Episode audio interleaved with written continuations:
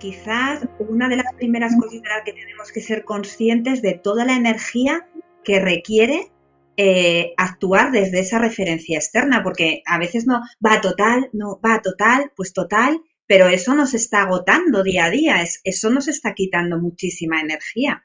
Y, a veces no somos conscientes de ello.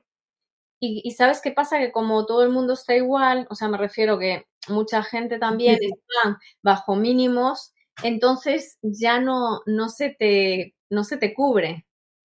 O sea, no se te cubren esas necesidades de otra vez, ¿no? Referencia externa. Ya no es tan sencillo. Pero por, por eso, porque el, el, recurso energético, ¿no? Requiere, una nueva energía requiere de, de, ese proceso interno, ¿no?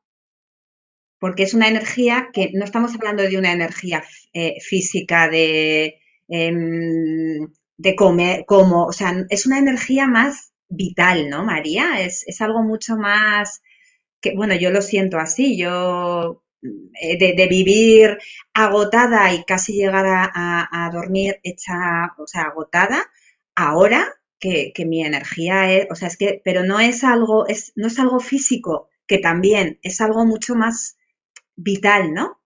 Claro, claro, porque eso, exacto, porque estás, estás renovando energía, estás renovando energía, energía de conflicto por energía de conciencia, de coherencia. Está renovando. Bueno,